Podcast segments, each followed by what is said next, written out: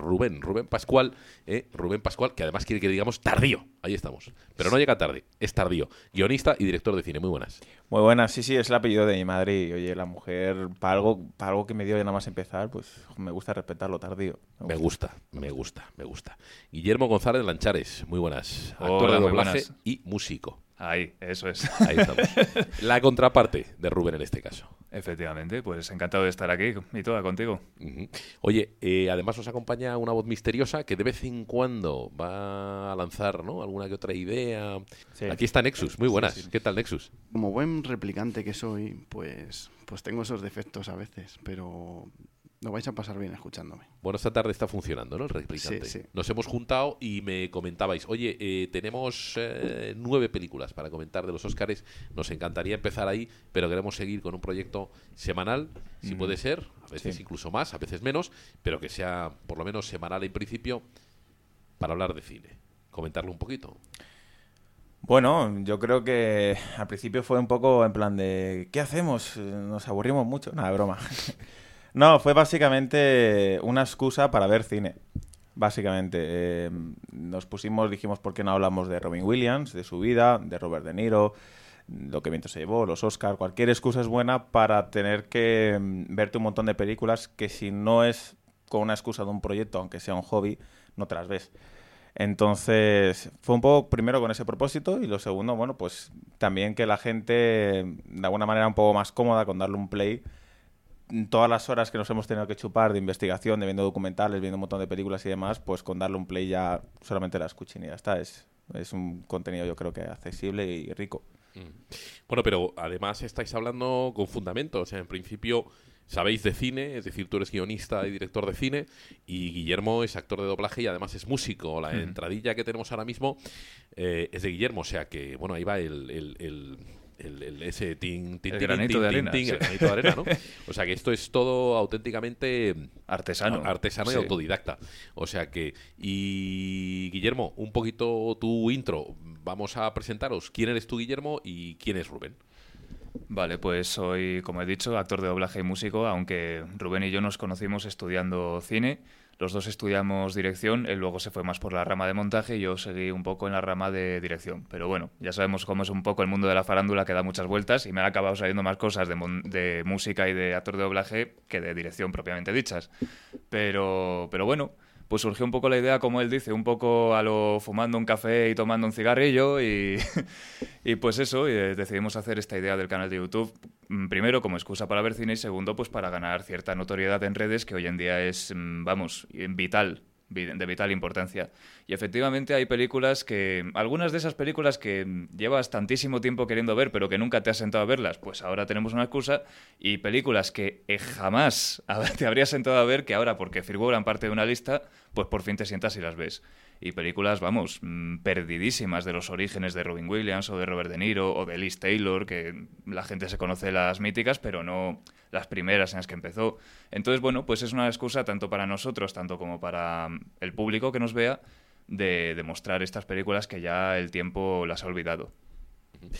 Eh, y la primera de Silvestre Stallone también, para mí, por supuesto. maravilloso, en ese tren, en ese tren ahí, marcando a te Oye, Rubén, eh, ¿por qué quién eres tú? Vamos. No lo sé aún. Todavía no lo sé. En fin, bueno. ¿Quién soy yo? es que eso, yo creo que cuando me esté muriendo en, no sé dónde, en algún río eh, aplastado por mi coche, me lo seguiré preguntando.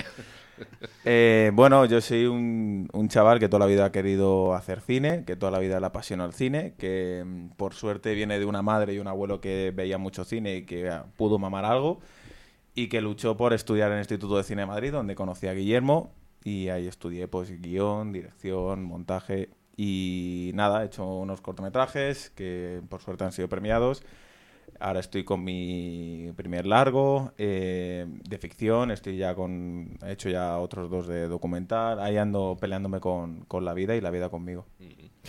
Bueno, y Nexus, eh, ¿cómo has aparecido tú en todo este tinglao? Porque llevo escuchándote, ya te lo dije, seis años y bueno, pues las, las vicisitudes de la vida me han hecho conocerte de una manera así que no me esperaba. Entonces, em, pues realmente em, te tenía que presentar a estos dos chavales porque, primero, Rubén es mi mejor amigo, le conocí, tenemos diferencia de edad, pero no se nota porque él es viejo joven, yo tengo más años que él, pero por la voz no lo vais a ver. es verdad, es verdad. Y, él es viejo joven, o sea, de hecho tengo ahora mismo una camisa de los Bee que se me ha puesto aquí, que de los 60 años de los Bee Oye, no te metas con los Bee son maravillosos. Es súper fan de los Bee y eso, sabe de todo de los Bee y nada, yo simplemente eh, me considero como un bohemio, un difusor también cultural, ¿no? Eh, me, gusta eh, centrarme en construir, no en destruir, me gusta centrarme en unir a las personas, no en... Como estamos ahora en la sociedad que tiende todo al ego, al individualismo y todo eso. Y también soy artista, también he hecho he hecho cosas de, pues eso, eh, bastantes esculturas he hecho. Eh, también... Si cuentas tanto sobre ti, al final vamos a saber cómo te llamas, dónde vives y quién eres y te vamos a buscar. Pues que no, es un poco eso, por eso replicante también, Nexus, ¿no? Porque hago réplicas. Pero Nexus es solo la voz. vamos a entenderle solo como voz. O sea que, bueno, 9, 9, el día 9, ¿no? De febrero. Exacto. Nueve películas, día 9. películas, día 9. Exacto. Pues lanzaros ahí el ruedo. Vale, pues vamos a empezar, ¿no? Por una. Venga. Por la nueva a la vez, ¿qué hacemos? ¿Tú qué dices? Sí, sí, empezamos por el Joker. Podemos empezar por el Joker, sí. Venga, vamos a empezar por el Joker. Bueno, eh, ¿empiezo yo? Sí. Empiezo yo, venga. Eh, voy a hablar desde lo más básico. El Joker es una película que bebe de otras muchísimas películas. Voy a decir lo que todo el mundo sabe. Bebe del Rey de la Comedia, del año, creo que era del 82, de Martin Scorsese, y otra de, de Martin Scorsese, que es Taxi Driver, que todos la conoceréis ya. Eh, bebe no solamente a nivel de estructura y de personaje. Robert De Niro, el Rey de la Comedia, es un personaje que básicamente lo que quiere es darse a conocer para sentir un amor que, que no tiene y que no le dan. Y es la misma trama que, Joaquín Phoenix, básicamente, y bebe prácticamente todo ese universo, lo bebe de ahí. Y ya no solamente eso, eh, yo juraría que el Joker se puede considerar una secuela del Rey de la Comedia. Creo perfectamente que, se puede llegar a, vincular y que el Rey de la Comedia sea la primera parte, el Joker la segunda, y que el personaje de Robert De Niro, que al final de la película para que no la haya visto puede ser que le esté estripando un poco, pero bueno, al final de la película digamos que, consigue, por así decirlo, su objetivo y acaba en un programa, no voy a decir cómo, que es lo interesante de la película. Y en el Joker, pues vemos al mismo personaje, un personaje prácticamente igual que está en ese programa y que se cruza con alguien tan peligroso como él mismo era en El Rey de la Comedia y que a fin de cuentas paga el castigo por haber sido así creo que, creo que perfectamente se puede poner una, digamos, eh, seguida de la otra. Otra película que bebe, como he dicho, es Taxi Driver. Tiene escenas que son prácticamente iguales, con un Robert De Niro mirándose al espejo y exhibicionando su eh, viril cuerpo. Eh, igual que Joaquín Phoenix, aunque no era muy viril, era más bien esquelético, pero tenemos como las mismas escenas. Tenemos la típica escena estructural en la que vemos que alguien, un amigo, le regala un revólver y le dice, toma un revólver por si te hace falta para algo.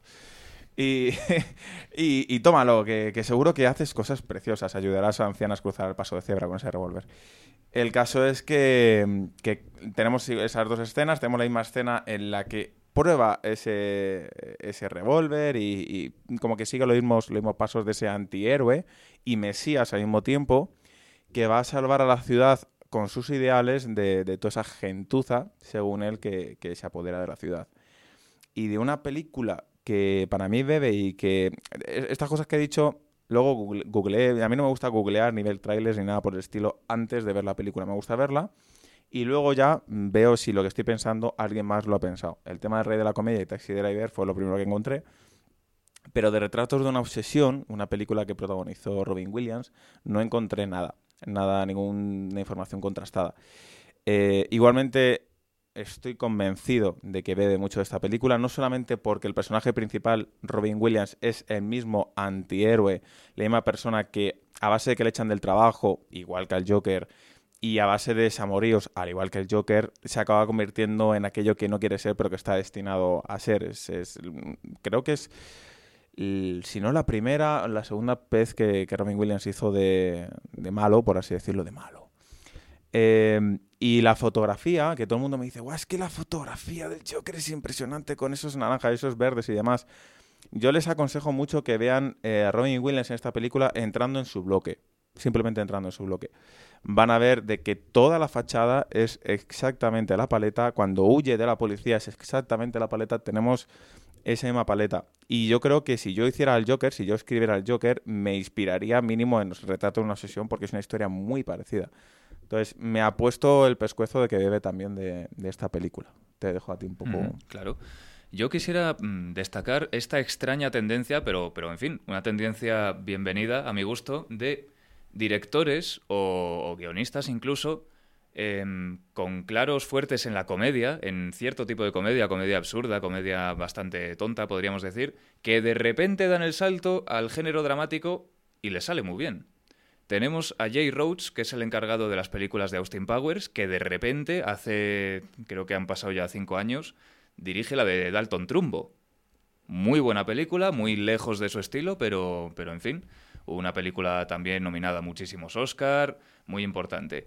El año pasado tenemos a, Peter Farrelly, uno de los hermanos Farrelly de Algo pasa con Mary, Dos tontos muy tontos y tal.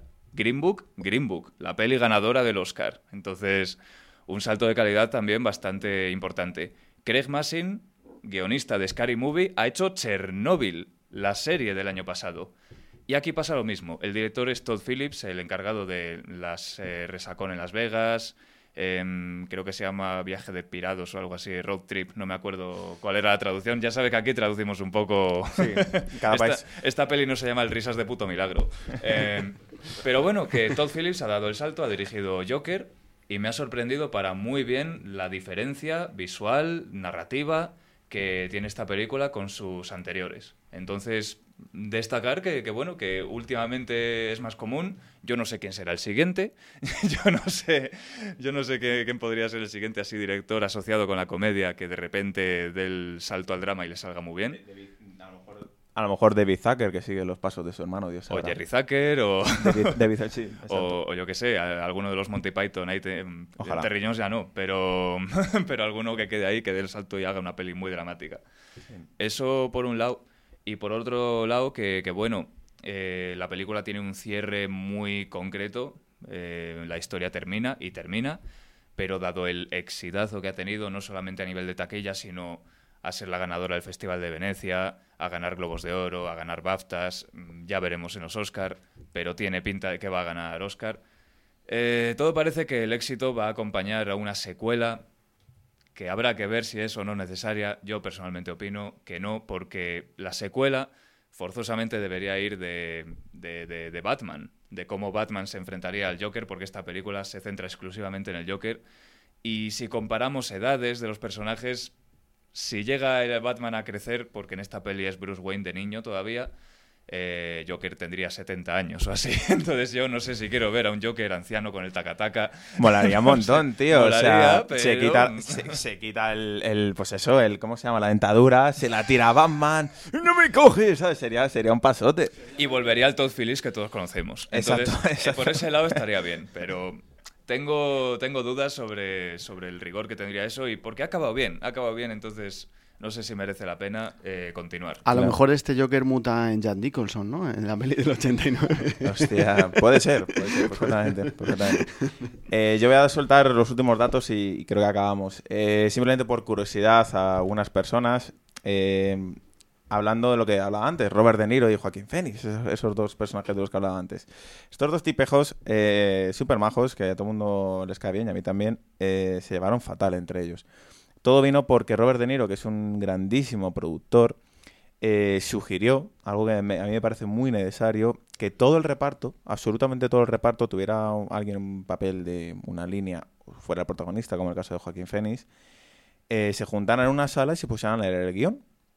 Se pusieran a decir los diálogos y a repasar el guion de pe a pa. Básicamente es una cosa que se hace mucho para tener una idea global del proyecto que tienen entre manos. Joaquín Phoenix le pareció pues eh, una mierda, lo voy a decir así de claro, le pareció ridículo, se ofendió muchísimo y, dijo que no, que no iba a aparecer. Robert De Niro le insistió y le dijo que, fuera y punto. Joaquín Phoenix empezó a leer la película y creo que a mitad de la película Robert De Niro le tuve que decir, oye, nene, vente conmigo al, al pasillo porque no es normal cómo estás leyendo la película, estás totalmente desganado, no está bien que estés así, no estás transmitiendo buena onda para hacer la película. Parece ser que lo que, lo que le dijo le convenció a Joaquín Phoenix y el resto de la película parece que la leyó como si, como si realmente tuviera ganas de vivir, que yo por los discursos que voy viendo ya en los Globos de Oro y, y el BAFTA no le veo yo con muchas ganas de vivir. O sea, le van a dar el Oscar y va a decir, bueno, algo para tener en mi tumba. Va a ser, va a ser algo, algo así, porque el hombre está un poco. El caso es que luego en el rodaje, el propio diálogo que tenían era el propio diálogo de la película. O sea, no se dirigían la palabra, no se decían ni buenos días. Y, hubo muy mal rollo entre ellos, aunque, aunque, bueno, yo ahora cuando veo a Joaquín Phoenix pegándole el tiro a Robert De Niro, ahora siento realmente la, la interpretación. Y luego, eh, luego acabar con, simplemente una... es un spoiler. no, no, ¿en serio? es verdad. Eh, os he soltado un spoiler. Eh, perdonadme, no volverá a pasar. Espero no que... No es que sea la peli más taquillera de la época y posiblemente ya la hayáis visto. Sí, cierto. Cierto, cierto, cierto. Nadie muere en la película. es todo un sueño de, de, los errores. Es un sueño de la madre Joaquín Phoenix. Que, luego, el último dato. Esta película eh, está producida también por Bradley Cooper. Bradley Cooper le conoceréis a todos, un grandísimo actor y también director. Eh, Bradley Cooper ha producido ya más películas y ha sido nominado al Oscar como productor eh, en más ocasiones. La primera fue El francotirador, la película que dirigió Clint Eastwood, que ahí está además el espectacular. La segunda fue una película que él mismo dirigió, que es Ha nacido una estrella. Y esta es la tercera vez que está nominado al Oscar como productor, que es en el Joker. Ya se verá si, si denominaciones también se come. Así que eso es todo por el Joker. Exactamente, y hasta aquí el Joker. Entonces, después del Joker, la siguiente, nos lanzamos para allá. Eh, Isidoro, ¿qué te parece que hablemos de irlandés? ¿Qué te parece que hablemos? ¿Quién es ese? Un señor de Irlanda. Un señor de Irlanda, ¿vale? Mira, justo abajo de Venezuela. que me llamo Nexus, coño. Pero hay muchos Isidoros, tío. Y hay muchos Nexus también. Hay, muchos Nexus. Entonces, ¿te parece bien que hablemos de irlandés? Me van a pillar los Black Runner y me van a destruir, tío, no entiendes. Sí, sí, te va a pillar. Está en peligro mi vida. Te va a pillar. después de Blade Runner. Ahora mismo, Harrison Ford se va a venir de su, de su jacuzzi y te va a matar. ¿Que te, ¿Te parece bien que hablemos de irlandés? Sí, película que no he visto, pero bueno. Bueno, pues vamos a hablar igualmente, ¿vale? Haberla visto, que estaba en Netflix. La del Joker la vi, pero no me he dejado hablar. broma, Vamos allá. Bueno, El Irlandés, pues es la última película de Martin Scorsese, una película que inexplicablemente ha tardado 15 años en, en financiarse que, no sé, si yo soy una entidad con cierto prestigio, viene Martin Scorsese a mi puerta y me dice, mira, que es que necesito dinero. Coño, Martin, pero ven aquí, déjame leer el guion, a ver qué tal, y ya está, le doy el dinero. No, no tiene mucho más. Pues ha tardado 15 años, no sé muy bien por qué, pero bueno, los caminos del cine son inescrutables. Y al final, podemos decir que la espera ha merecido la pena. Es una película que bebe mucho de la obra anterior de, de Martin Scorsese, especialmente de uno de los nuestros y de Casino un poco por la repetición del reparto en ese Robert De Niro que, ha ido envejeciendo junto con Martin Scorsese y junto con, los personajes, y un poco por, por escenas, escenas concretas que, se repiten en las películas. Cada vez que hay un episodio de violencia ocurre desde la más absoluta sorpresa, desde, desde el frenesí más absoluto que nadie se lo ve venir, ni siquiera el espectador. Eh, escenas con montajes musicales de, de música de la época muy bien medidos. Eh, en fin, em, clichés, por así decirlo, en el mejor sentido de la palabra del cine de Scorsese, que aquí se repiten y mucho, porque es una peli que dura tres horas y media, pero a pesar de la duración, el ritmo que inyecta Scorsese a sus 77, 78 años que debe tener. No le he preguntado. Es envidiable. Uy, deberíamos preguntarle. La otra vez, la que, aquella vez que tomamos el café con él, debíamos haberle preguntado. No es lo suyo. no le estamos preguntando, no se queda una película. Exactamente. Pues el ritmo que tiene esta persona para la edad que tiene es, es envidiable. Es envidiable. Ya podría tener este ritmo gente 40 años más joven que él. Y decir que, que bueno, que para esta película se ha inventado tecnología porque, claro, el día que pisaron el set de rodaje dijeron, vale, en el guion pone Jimmy Hoffa de 49 años y de repente miran al Pacino que tiene 80. Entonces han dicho, ¿qué hacemos aquí? Y Scorsese, que mm, no suele tirar de, las nuevas tecnologías, a excepción de, se me viene a la cabeza, la invención de Hugo, que es el festival del croma y de la imagen por ordenador, pues aquí ha pasado por el aro, pero con una condición Utilizaremos la tecnología para rejuvenecer digitalmente a los personajes, como hace Marvel, el estudio que tanto critica él, mira tú por dónde. Pero vamos a reinventar la tecnología de tal manera que los actores no sean un traje de luces y no se distraiga demasiado la interpretación. Entonces tuvieron que diseñar eh, cómo con el mínimo número de puntos de seguimiento han podido recrear los efectos digitales y han podido interpretar y retroalimentarse cada actor el uno del otro, eh, pues eso, sin distraerse demasiado por la tecnología.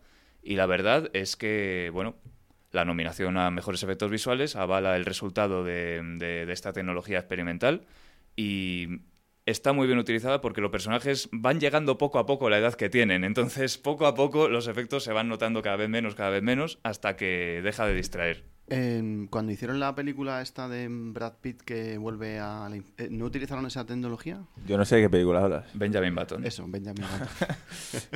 es que, que vuelve... no, me acordaba ahora mismo Brad Pitt vuelve en muchas películas. Muchas. En 12 monos no para de ir y volver mentalmente. bueno, sí, pero él me ha entendido. Utilizaron, sí, yo creo que una tecnología parecida, pero, pero lo que decían Em, con Brad Pitt eh, a su tamaño real, aunque hiciese de niño, con muchísimos puntos de seguimiento, que era, que era un espectáculo verle, simplemente. Entonces esto es em, el siguiente paso, por así decirlo, de esa tecnología. Preparados con Indiana Jones, ¿eh? eh Indiana Jones, ¿qué? ¿Seis van a sacar? Luego la 5, se llegan por la 5. Ah, la 5 aún, vale. A ver, yo de Martín Scorsese decirle que le quiero mucho y que luego le veo... Nah. no, me parece una me parece, me parece la cuarta parte, ni siquiera la tercera dentro de, su estructura, porque vemos siempre Goodfellas, Casino, y siguiendo la línea actoral, que es Robert De Niro y Joe Pesci, podemos decir, bueno, es que esta es la tercera parte. Realmente el lobo de Wall Street exactamente igual, es básicamente un personaje que quiere triunfar, que parte de la nada y que al final Mm, discute la mujer, se va el dinero a la mierda y acaba en el, O sea, es básicamente el mismo arco de personaje, lo único que desgraciadamente pues no lo hizo con Robert De Niro. Eh, no, le gustaba mucho Leonardo, es normal, es muy guapo. Eh, me mola mucho el tema de cómo Martin Scorsese siempre usa el plano secuencia, no para lucirse, sino para transmitir algo en el momento preciso. Eh, esta película, igual que en las anteriores películas, en general en todas sus películas, siempre le hace las presentaciones en plano secuencia. En, en en Casino, no voy a recrearme las otras películas, pero aquí, por ejemplo, ya vemos las presentaciones, ya nada más empezar, empieza con un plano secuencia para presentarte al personaje principal y el resto de las escenas en las que te presenta el avance de Robert De Niro hacia lo que se va a convertir, que es en esa especie de... especie no, es en asesino y demás, eh, esos momentos, esos pasitos que va dando, lo va poniendo en plano secuencia. Solamente esos pasitos. La primera vez que eh, coge a un, creo que es un panadero, si no me equivoco, y le dice, ven aquí machote que te voy a enseñar lo que, lo que, lo, buen, lo, que es lo bueno, eh, le, saca, le sacan un plano secuencia a hostias y ya ves que, ok, este Robert De Niro no es un tío normal que, ¿sabes? O sea, ya mm, se lía a hostias tranquilamente. En la siguiente escena, plano secuencia que viene es cuando mm, cruza la esquina y revienta la cabeza a un tío. Y dices, mm, vale, vale, Robert, vale, tranquilízate. Y ya vamos avanzando en escenas en las que literal tira taxis al río o que incluso el siguiente plano secuencia que hay, creo que ya es el último, es cuando literal entra con dos pistolas a un bar y ya vemos ya a básicamente Billy el niño eh, en el geriátrico básicamente, pero bueno, Billy el niño eh, dando, dando de tiros y es eso, él sabe, digamos, marcarte los momentos narrativamente, hacerlo visualmente, porque él, yo creo que Martín José es el, director que más maneja el tema de planos y el tema visual, como él tiene muy marcado por montaje, como chocar planos, como hacer que planos se te pasen enseguida, decirte esto es paja, y como decirte, cabrón, aquí te vas a acordar de este plano. Y es una cosa que hace muy bien en, en irlandés. Y sigue con su mismo estilo. Un estilo que había perdido incluso en algunas partes desde Malas Calles. Hay una parte que me fascina, que está Robert De Niro eh, con dos personas delante en el coche y están yendo a buscar al Pacino. Para, no se sabe muy bien qué va a pasar con Al Pacino, pero como que lo que le han dicho es, mm, Robert, algo tienes que hacer con Al Pacino. Lo dejo ahí. Entonces, eh, básicamente eh, está Robert De Niro, tú lo ves ahí con el run run en plan de qué hago, qué hago, qué hago, qué hago. Y ves a dos tíos delante hablando de si la merluza, creo que era la merluza, es mejor que otro tipo de pescado. Y cualquier otra persona diría, guau, es que esto es perfecto, esto es como Tarantino. Ya, Tarantino bebía de Martin Scorsese. Y es una cosa que, que, que Martin Scorsese ya hacía en Goodfellas o en, o en Malas Calles sobre todo, en la que ves literal a dos tíos que están quemando un negocio, sale el negocio al fondo y ves a dos tíos hablando, joder, tienes que quedar con esa chica y el negocio ardiendo ahí al fondo. O sea, sigue con su, con su alma, algo que él bebió desde niño, que él veía gangsters pues eh, saliendo a comprar el pan. Así que eso, no sé, irlandés. Buena película, os la aconsejo. Nominada a varios Oscars. Nominada a varios Oscars y se llevará eh, eso, buena, película. ya veremos lo que se llevará. o sea, qué buena película, porque en este caso hemos completado entonces, ¿no? El review, review, que sería en inglés el review, de, review. La review, review, ¿no? De, la peli esta. Esta peli. ¿Por dónde seguimos? Pues yo voy a seguir preguntando a Guillermo, o sea, Guillermo, a Nexus. Voy a seguir preguntándole, ¿qué te parece si seguimos con 1917? Pues sí, porque esa la vi contigo y me moló. Ah, ¿te, bueno, ¿te gustó? Sí. sí, sí. ¿Qué te gustó? Película, obra maestra. ¿Qué te gustó? Todo. Todo, todo. Todo. 1917 es, es una obra maestra. No sé, es que tienes que comentarla muy bien. Además. Pues, eh, oye, que mola todo. Ya, está, ya hemos terminado. Comentada. eh, mola todo de esa película. Mm, hice a verla. Mm. Claro, hay que ir a verla. O sea, yo de hecho voy a intentar repetir y, volver al cine a verla otra vez. Vale, vale. Es que las buenas películas creo que hay que verlas dos veces. Primero te sorprenden y luego las admiras. Vale. Bueno, pues vamos a hablar un poco de ella, ¿no? Sí. Eh, es una película que ahora poniéndonos un poco más serios, un poco nada más. No hagas spoiler, ¿eh? No hago spoiler. Venga, eh, mira, eh, hay batallas, ¿vale? hay tiros. Y se oyen tiros, pero no quiero desvelaros más. Vale, es una película que está rodada a base de plano secuencia, que pretende Mm, no, no pretende decirte, hey, nos hemos flipado y hemos hecho la película en un plano secuencia. Ellos mismos no ocultan de que realmente no está rodada en un solo plano secuencia, cosa que sería una auténtica locura, pero sí que la sensación de estar acompañando a estos personajes a través del campo en todo momento hace, que tú seas uno más de ellos y sí que la sensación se queda. Yo creo que tenemos que empezar a, a dejar de mirar con, con, aguja si el corte está aquí o allá. Creo que es una película para disfrutar y para sentir. Bebe mucho de, películas que ya usaban el plano secuencia, como puede ser Spielberg. Spielberg, al igual que decía antes Martin Scorsese, de que usaba el plano secuencia cuando quería mm, emocionarte, Spielberg lo hacía igual en el Soldado Ryan. Es una película que está rodada y montada a base de cortes de una manera mm, común y, pues bastante conservadora, pero que cuando viene el momento de guerra y tienes que sentir la guerra, te vas con ellos. Con esta misma idea, ellos dijeron, vale, vamos a hacer toda una película que estés con estos personajes eh, sintiendo la guerra. Eh, es una película que además tuvieron la suerte de tener al montador eh, allí con ellos, en plan, a ver, a ver qué hacéis, a ver qué hacéis, que esto lo tengo que montar yo luego, ¿eh? Entonces él iba luego cogiendo la mejor toma y le decía, mira chicos, esta es la mejor toma por esto, por esto, por esto, por esto, porque no hemos visto esto, creo que aquí el actor en este momento está perfecto, la cámara llega justo en el momento preciso, lo que suele decir un montador generalmente, y, según iban montando, se daban cuenta, digamos, dónde iba a estar el corte y ahí ya decían, vale, pues tenemos que continuar por aquí o tenemos que continuar por, por otro lado. Es una película que está ambientada en historias que lo contaba el abuelo de Sam Mendes a, pues a Sam Mendes. Era un doctor llamado Alfred Mendes, era un doctor de la guerra, un doctor que el hombre pues se tiraría cortando piernas a diestro y siniestro, era como Jack el Destripador pero con moralidad. Y, y que básicamente le dijo a su nieto un día, de esto de en plan, ¿tú qué haces, nieto? Pues yo cuento historias, abuelo. Qué bien, pues mira, te voy a contar unas cuantas esta tarde, quédate aquí sentado, no te dejo los amigos. Y una de esas que le contó fue, mira, a veces no podíamos enviar un SMS, no existían los SMS entonces. Teníamos que coger con las cartas y, si te estás riendo, ríete.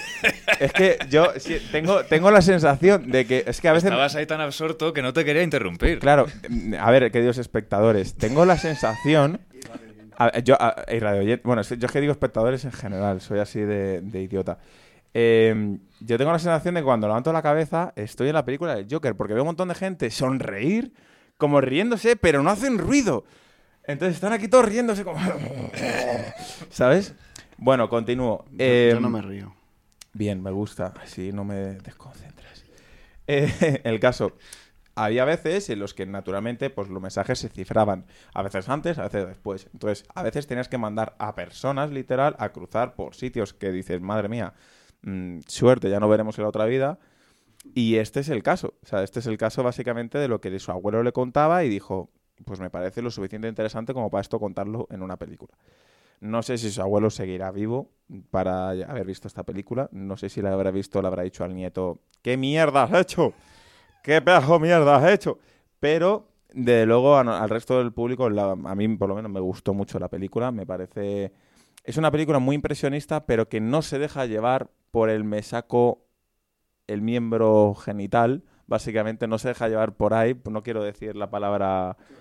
la- eh, chorra, mira, esa es la palabra. eh, Yo estaba pensando en otra. No es como Birman. Birman te hace un plano toda la película porque sí.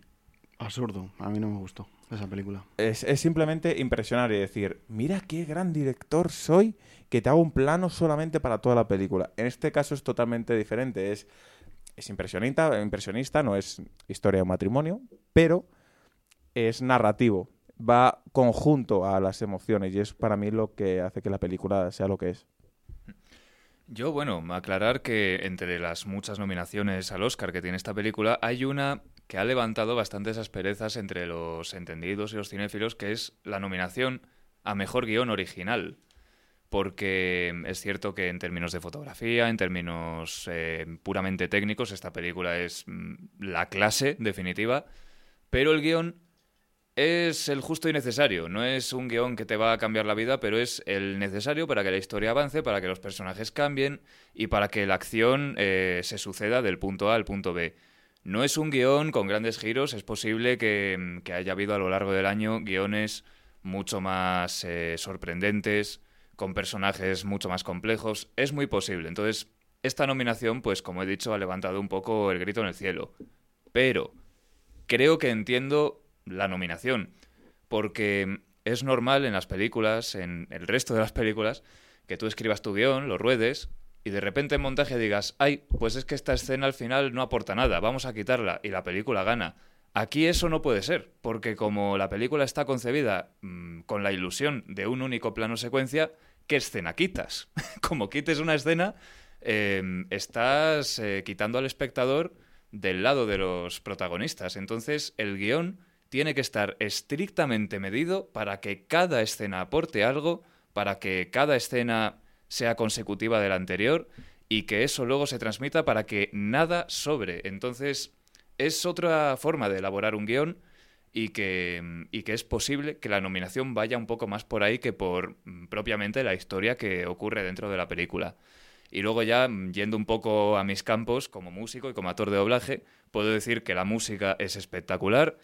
Mm, Tiene toda la pinta de que el Oscar se lo va a llevar el Joker, el Oscar de la banda sonora, pero me encantaría que se lo llevara esta película, porque el pobre Thomas Newman creo que mm, le han nominado unas 10, 15 veces y el pobre no se lo ha llevado nunca, entonces estaría bien que se lo llevara. Y como actor de doblaje, el doblaje también es maravilloso. Los actores de doblaje tenemos un poco esta broma interna de, ¡buah! Imagínate que te citan para doblar una peli a las 9 de la mañana y te tienes que morir en la guerra y estás ahí, ¡ay, ay! Pues te tienes que morir. O sea, no, al final es tu trabajo. Entonces, bueno, aquí hay gente que muere en la guerra y se muere muy bien. por cómo gritan y por cómo tal, está muy bien doblada. Y de hecho, pude felicitar por Twitter a Rodri Martín, que dobla a uno de los dos protagonistas y le dije, oye, mira, enhorabuena por tu trabajo y el trabajo de tus compañeros de doblaje, porque esta película, yo no sé cómo estará en versión original, pero por lo menos el doblaje está fantástico. Yo, bueno, decir simplemente del guion una aportación, y es de que cuando fui a ver 1917 y vi cómo empezaba y demás, lo que me, me esperaba era una película exclusivamente de soldados, tiros y explosiones. Y me, mm, me gustó mucho ver, agradecí mucho ver las escenas en las que paramos un momento, vemos a las pobres víctimas que mm, no les importa realmente el, el tema político o que lo que esté pasando en el mundo, que simplemente son personas que ven un día que venga una persona con una, con una ametralladora y que una semana después venga otro con otro uniforme con otra ametralladora y que, y me gustó mucho eso, que tuviéramos esos parones en los que vemos a una mujer que se ha encontrado un bebé que ni siquiera sabe, ni siquiera es suyo. Siento los spoilers. Eh, es pequeño, sí. Eh, o momentos en los que realmente vemos la, la putada, siento la palabra, de, meterte en una guerra así de lo que es para tu vida. Es decir, de que sabes que vas a morir mañana y que ayer murió tu mejor amigo y que pasado mañana morirá tu hermano y vemos también el drama de los propios soldados. Es decir, que tenemos esos mm, pozos de reposo en los que podemos realmente respirar y ver un poco el, drama, que no todo sea bélico que es una cosa que yo agradezco mucho. Quiero hacer un apunte. Tú has dicho que esta película mm, no crees que se lleve el Oscar a la mejor banda sonora, que el Joker se la va a llevar. ¿Por qué? ¿Qué opinas eso? Básicamente porque el Joker se ha llevado el Oscar en todas las demás galas de premios importantísimas del cine y mm, tengo la impresión, hay, una, hay cierta tendencia en los Oscars de la banda sonora que premian al nuevo premian al nuevo. Dicen, ay, no, es que este viejo ya tiene como cinco Oscars, pues vamos a premiar a uno nuevo. Eh, a ver, es, es, un toque de visibilidad, pero a veces mm, lo premian solo por ser el nuevo. Vamos a ver, tío. Tú mírate de aquí a cinco años. Te van a dar el Oscar, tío. bueno, e, eso sí, compito con una, con una peli pues no eso, Oscar. Eh, eso estaría muy bien. Imagínate que llegas, eh, Nio Morricone, anda, muérete ya, ¿sabes? ¿Sabes? Entonces, volviendo a esto, entre los nominados están Randy Newman, que cosecha muchísimas nominaciones, tiene un premio. ¿Que se lo debería llevar? Se lo debería. Bueno, mm, puede ser. A mi, gusto. A mi gusto. Eh, Thomas Newman, que es el de 1917. Alexandre Desplat, que ya tiene dos Oscars.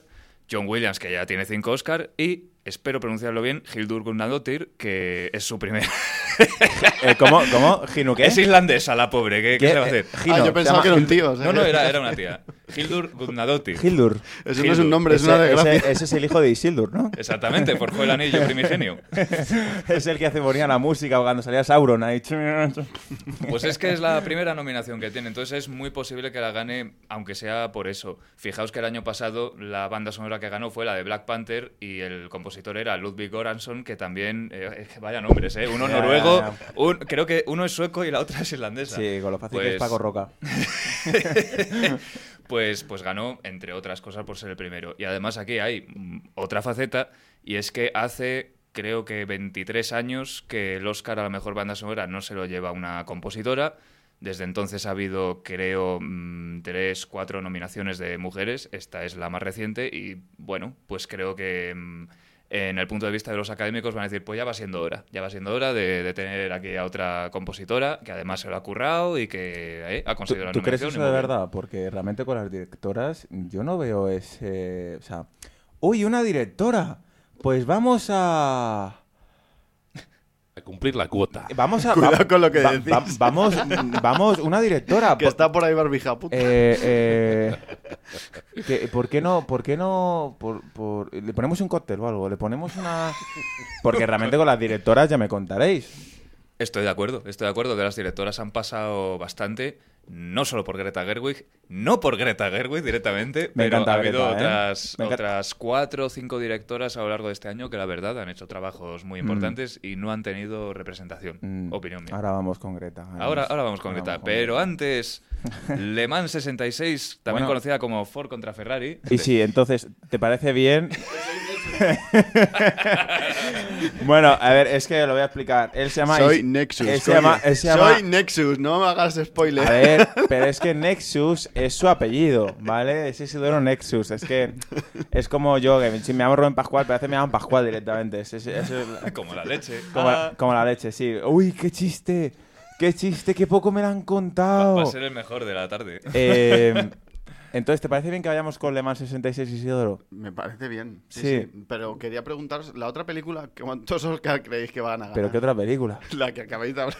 Es que hemos hablado de otras cuatro, creo, ¿no? De la, de, 1917 y las demás, si queréis decirme cuántos Oscar Uf, director, fotografía, montaje, posiblemente efectos visuales, habría que verlo. Yo creo que esos tres están prácticamente garantizados. muy, y sonido, seguramente. Sí, sonido y efectos de sonido. No te sé decir cuánto, yo para las matemáticas. Yo, que ya me quedado claro que es mejor o sea, mejor, actor. y a lo mejor la banda sonora. Yo creo que Sam Mendes se lo va a llevar. Y Roger Dickens, me, vamos, me, van a oír en un, país vecino, en un país vecino. Como lo gane. Pues ahora sí, Le Mans.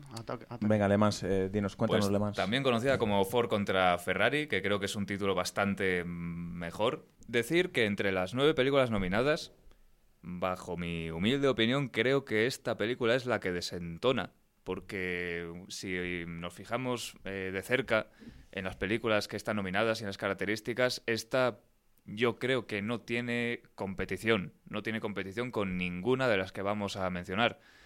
Que ojo, no es una mala película, es una película de deportes, con la fórmula de película de deportes, con una historia que se ha contado muchas veces y que funciona y que sigue funcionando, pero no sé, no es Joker, no es 1917, no es, no es ninguna de las que vamos a decir a continuación. Entonces, entiendo que esta película tenga nominaciones en el aspecto técnico, pero nominar la mejor película cuando ni el director ni el guion están nominados me parece una sobrada de la academia. No sé muy bien qué le han visto a esta película para situarla tan, tan, tan alto en el escalafón. Está muy bien, ¿es de coches?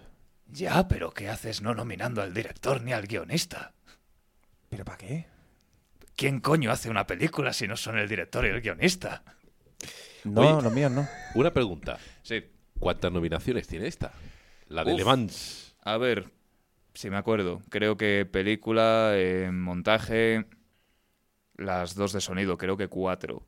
O cinco como mucho. Cuatro seguro. cinco. ni guion, ni dirección, ni, los mm, actores. claro. Y para mí Christian Bale debería asomar la cabecilla. este Efectivamente. Bueno, que se ha interrumpido. Continúe, continúe, por favor. proceda, proceda. ¿Qué más? decir que bueno, que, que eso es la, es la típica historia, es una historia de rivalidad entre dos, las dos grandes empresas de coches, Ford y Ferrari, con una pequeña excusa para que los personajes se involucren, pero Creo que al contrario que otras películas de deportes como Rocky, por ejemplo, se centran demasiado en las carreras, demasiado en los eventos deportivos y poco en los personajes. Los personajes están muy bien presentados al principio, a los 10 minutos ya te queda claro exactamente por dónde tiene que tirar cada uno y por qué, pero luego es una consecución de carreras muy bien rodadas, porque el director es James Mangold, que que rueda maravillosamente la acción y escenas frenéticas, pero es eso, se dejan un poco de lado a los personajes. Entonces, cuando al final ocurre lo que ocurre, mm, ocurre al, espectador le da la sensación de que ocurre porque está escrito en el guion y no porque realmente tenga cierto peso o, no ha estado lo suficientemente conectado con el personaje para que lo que ocurre al final le afecte lo suficiente. Entonces, bueno, es una película que eso, que el guion funciona, pero funciona sin más. No es una película que, la vas a recordar el año que viene, no es una película que, te va a emocionar lo suficiente, te va a emocionar lo justo. Y dentro de las dos interpretaciones principales de Matt Damon y Christian Bale, Christian Bale. Se, sale, yo no sé qué hace este hombre, no sé qué desayuna, pero es que cada interpretación que le llega es una interpretación maravillosa y es un ejemplo. Yo creo que no desayuna. Puede ser. Cuando hizo el maquinista no desayunó durante mucho tiempo. No, no. Hizo la misma dieta que yo. Eh, a ver, yo estoy de acuerdo contigo, Guillermo. Vaya. Se han alineado. No suele, ser lo suyo. Se han alineado los astros. Estoy de acuerdo con él. Efectivamente, yo creo que Rocky podría ir de boxeo, de fútbol, de lo que sea. Lo que importa es de que Rocky. Nadie cree en él, es un hombre que está perdido, es un hombre que nadie le da. Mm, o sea, no siente cariño por él, está solo y él cree en sí mismo, nadie más cree en él, pero él cree en sí mismo. Y no importa lo que vaya a conseguir, o sea, no importa que le guste el boxeo o que le guste lo que sea, lo que importa es que lo consiga y demostrarnos de que si alguien se propone algo, si alguien cree en sí mismo, que lo consiga. Es un ejemplo clarísimo de una película de deportes en la que lo que importa es el personaje y cómo sea. Que luego es boxeo, cojonudo. Que luego es de coches, estupendo. Y luego dar un aporte un poco cómico. Esta película es de época es de época. Pero también es futurista. Uy. Hay una, hay una escena que yo me la repetí como cuatro veces, como en plan, la has visto mal. La segunda dije, Rubén, deja el vino, deja el vino, lo has visto mal. Pero ya dije, joder, lo he visto muchas veces como para que esto realmente yo lo esté viendo mal. Y ya traje a alguien, ¿sabes? Y dije, oye, oye, ¿te das cuenta de esto? Y me dijo, ¿de qué? No, fíjate bien. Y dice, hostia, es futurista. Y te voy a decir por qué. Hay una escena en la que se presenta Matt Damon, Matt Damon te lo presentan durmiendo, cosa cara seguramente todos los días. Eh, lo despiertan y le dicen, nene, vámonos para allá. Entonces, según va de, desde el, eh, donde duerme hasta ver a Christian Bale, para presentar al personaje, para que se vea que es una persona famosa, te ponen a un tío que le para y le dice, fírmame un autógrafo, Matt Damon. Entonces, el tío mola un montón porque, claro, es un plano secuencia, tiene que ir rápido andando, y Matt Damon coge el bolígrafo como puede y firma con la parte que no tiene punta. Firma, te lo juro, te lo juro. Firma. Matt Damon nada más se asegura como diciendo, joder, qué pedazo firma le he dejado a este chaval. O sea, va a tener firma para enseñárselo a los nietos. Y el tío se va, el, el, chaval se va súper contento.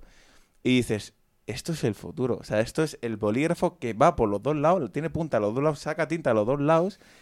Y claro, esta gente ya lo inventaba en los 60. Ah. Te lo juro, es, es un gazapo, naturalmente, chicos. Eh, es un gazapo que yo me quedé como plan. Pero vamos a ver. Naturalmente la gente, o sea, solamente un esquizofrénico como yo está mirando el puto bolígrafo. La gente lo que está viendo es a Matt Damon, que, que, la, que está en película. Ahí, ahí, ahí, cómo mola, cómo mola. Bueno, siguiente película entonces. Vamos allá, vale. Venga. Isidoro, te voy a hacer una pregunta que. te hace una pregunta. te hace una pregunta que tienes que pensarte la respuesta. ¿Quieres que hablemos de mujercitas? Habla de mujercitas. Uy, uy, uy. Habla y desahógate con mujercitas. Los oyentes no le ven, pero le está saliendo humo de las orejas. Sí, sí, de otro lado. A ver, eh, yo soy una persona que le encanta los remakes. Y lo digo ahora en serio. Eh, me gustan mucho los remakes. Defiendo mucho algunos remakes que mucha gente sigue diciendo que son mejores los originales. Amo, por ejemplo, la versión de Scorsese del Cabo del Miedo. Me parece mejor que la original probablemente mucha gente diga lo contrario. Y adoro los remakes. Ahora bien, ¿esta es la octava? ¿La octava qué? ¿La octava versión de Mujercitas? Eh, puede ser. Ha, habido muchas series de por medio y tal. Puede ser que sean ocho, sí. Vale, vale. Vale, a ver, yo con prudencia diría, vale, voy a hacer Mujercitas. Eh, yo estaría acojonado. Yo la verdad que valoro mucho la entrepierna que tiene Greta, porque, joder, hacer, hacer Mujercitas en este año 2019, habiendo salido ediciones anteriores como la del 33, la del 49 o la del 94, eh, con, con, actrices como Catherine, como Elizabeth o como Susan Sarandon, versiones que son una joya, yo estaría acojonado. Yo directamente no hubiera aceptado el proyecto. Pero Greta lo hizo y ahora tiene que cargar con las consecuencias. Eh, vale. Em, vamos allá. Voy a contar un secreto. A lo mejor Greta lo escucha por primera vez. la historia está ambientada en 1861. No sé, no sé si entendéis un poco la época. Vale, vamos a irnos no tan atrás, vamos a ir a 1920, 60 años después. La gente por la calle iba de la mano y decías, uy, esos van de la mano, estarán casados. Uy, le está diciendo de enviarle cartas a su hija. Esto va serio, ¿eh? Esto va muy en serio. Vale. 60 años antes, según Greta, la gente, nada más empezar la película, te enseña cómo un chaval se sube a una camioneta, así, un carruaje, un carruaje, perdón, no una camioneta, las camionetas aún no habían existido. Poco le faltó, yo creo, a Greta sacarme una, pero bueno. Eh, se sube a un carruaje y se pone ahí a flirtear con una muchacha al lado de su tía, que es Meryl Street. Y no solamente flirtea con ella, sino que le da un beso a Meryl Street Así, María, estoy súper emocionada y demás. Vale. Esta misma escena de presentación de esta tía os la voy a contar en la película del año 49, ¿vale? La presentación de la tía, básicamente, mm, es así. Hay un hombre, una mujer, en, un, en, en la entrada de la casa, ¿vale? No en una habitación, no, no. En la entrada de la casa no se están besando, no se están abrazando, están cogidos de los brazos, así como en plan de no te vayas, y de repente entra la tía. Y el hombre, para que no le vean con ella solos en una casa, que están en la entrada de la casa, en la entrada de la casa, para que no le vea, el hombre se esconde. Y bueno, pues la escena os la cuento un poco, ella le defiende a él y se dan cuenta que están enamorados. Pero básicamente, el hombre se esconde porque su tía no debe encontrarle. Porque es que eso... ¿Sabes? Bueno, pues eso, en esta película a la tía no es que, no es que el tío huya, es que se la besuquea. Eh, estás tan tranquilo, ves a un montón de niñas en su habitación jugando y de repente sale del armario este chaval ¡eh! jugando con ellas a los disfraces y dices, joder, qué buen rollo hay en esta familia. Es que yo me imagino en aquellos años, en el 1800 y pico, que le llegas al papá o a la mamá y le dices, oiga señor, que quiero subir a la habitación de las niñas a jugar a los disfraces. a jugar a los disfraces solitos en la habitación. ¿Vale? ¿Qué le parece, señor? Yo creo que el hombre. Mm, yo creo que, no, harían el esfuerzo ni de sacar la escopeta. O sea, le diría, mira, chaval, eh, hoy no es el día de los santos inocentes. Vete, chaval, anda, vete si quieres, si quieres seguir viviendo. A mí, o sea, yo entiendo que a lo mejor esta escena. A mí mucha gente me ha dicho, esta escena sale en el libro. Y es con plan, muy bien, pues si es que eso no tiene nada que ver. El, contenido no cambia la forma. Es decir, a ver, ¿cómo puedo explicar esto? Tú puedes explicar cómo eh, una persona está jugando con unas, chicas en una habitación de una manera prudente y de la época, es decir, el chaval está apartado de ellas, le ves comportándose con educación, la puerta abierta, es decir, unos eh, parámetros que indican la sociedad. Que las niñas no se enteren del que el chaval está ahí y que de repente salga y dices, pero ¿qué coño está pasando en esta casa? Tal cual. Hay una cosa que agradezco mucho esta versión y es de que sacaran, cosa que por ejemplo la del 49 no lo hacía, que sacaran cómo eh, pues dan, dan un poco de comer a los niños que están pasando hambre y le agradezco mucho. Pero es que lo que me cabreó luego, como medio minuto después, es que lo ponen como excusa para que el chaval se ligue a las chicas. Porque básicamente os cuento, os cuento estas escenas preciosas de la película que tenéis que ver. Em, básicamente dicen, tenemos que llevar el desayuno a los pobres niños que están muriendo de hambre. Esto es una escena clásica. Además hay una de las hermanas que siempre que dice que no y demás. Al final van y le llevan la comida a estos pobres chicos. Pero es que esto está puesto de excusa porque cuando vuelven, estas chavalas se encuentran la mesa llena de comida, pero llena que dices, Dios mío, pero, pero, pero, o sea, esto no es normal. O sea, ha venido aquí el Felipe II y ha dejado aquí todo, todo el comensal. Y es que, es decir, lo, ponen la escena del hambre como excusa para ¿qué podemos hacer para que estas chicas no se enteren de que esta gente va a llegar allí y va a poner un montón de comida? ¿Cómo podemos hacer para que sea una sorpresa? Ah, aprovechamos la escena en la que dan de comer a los niños que están muriendo de hambre. Ya lo tengo. Y me parece algo, la verdad que muy lamentable. Y además, digo más, ¿por qué coño este tío que tiene comida para cinco años no se lo da directamente a estos chavales que se están muriendo de hambre? Y no estas pobres chicas que están con poca comida, van ahí con la cestita, toma un pan, toma no sé. Que este chaval, si de verdad es el chico que realmente nos quiere, queremos empatizar con él y decir, joder, qué chaval tan maravilloso, joder, pues que vayan a esta la cesta y que se encuentren allí con él. Y que este tío esté mm, repartiendo comida a diestro y siniestro. No que lo usemos para un acto romántico absurdo en plan de te doy comida, vas a ser mía. o sea, mm, ya te digo, me pareció en muchos sentidos que no tenía la magia, el parámetro temporal y la esencia de las, de las antiguas. Creo que a nivel de casting, aunque amamos mucho a Emma Watson y esas cosas, eh, creo que en las anteriores se veía de una manera mucho más clara y contrastada quién era la hermana menor. Pero por favor, es que yo de repente vi la película, vi las cuatro y dije, pero ¿quién coño se va a morir aquí? Aquí se pueden hacer spoilers porque es. Sí, eh, es una novela. de 50 años. Es, un, libro hace es un libro hace muchos años. Una de las hermanas muere y es la. Bueno. No es que parezca la más joven, porque es que parecen todas iguales. Claro, claro, claro. O sea, tened en cuenta que la más joven, lo voy a decir claramente, muere, ¿vale? Y claro, eh, yo esto, bueno, me enteré la primera vez que la vi la película y luego ya según fui viendo varias versiones dije, vale, esta es la pequeña, claramente, porque llega al resto de las hermanas por la cintura, esta es la que se va a morir. Pero yo no sé si esto era provocado por Greta, que era en plan de, ¡ja! No vas a saber quién se va a morir. Porque es que las cuatro son idénticas. Es que dices, no entiendo. O sea, de verdad. Eh, me ha gustado mucho Mujercita.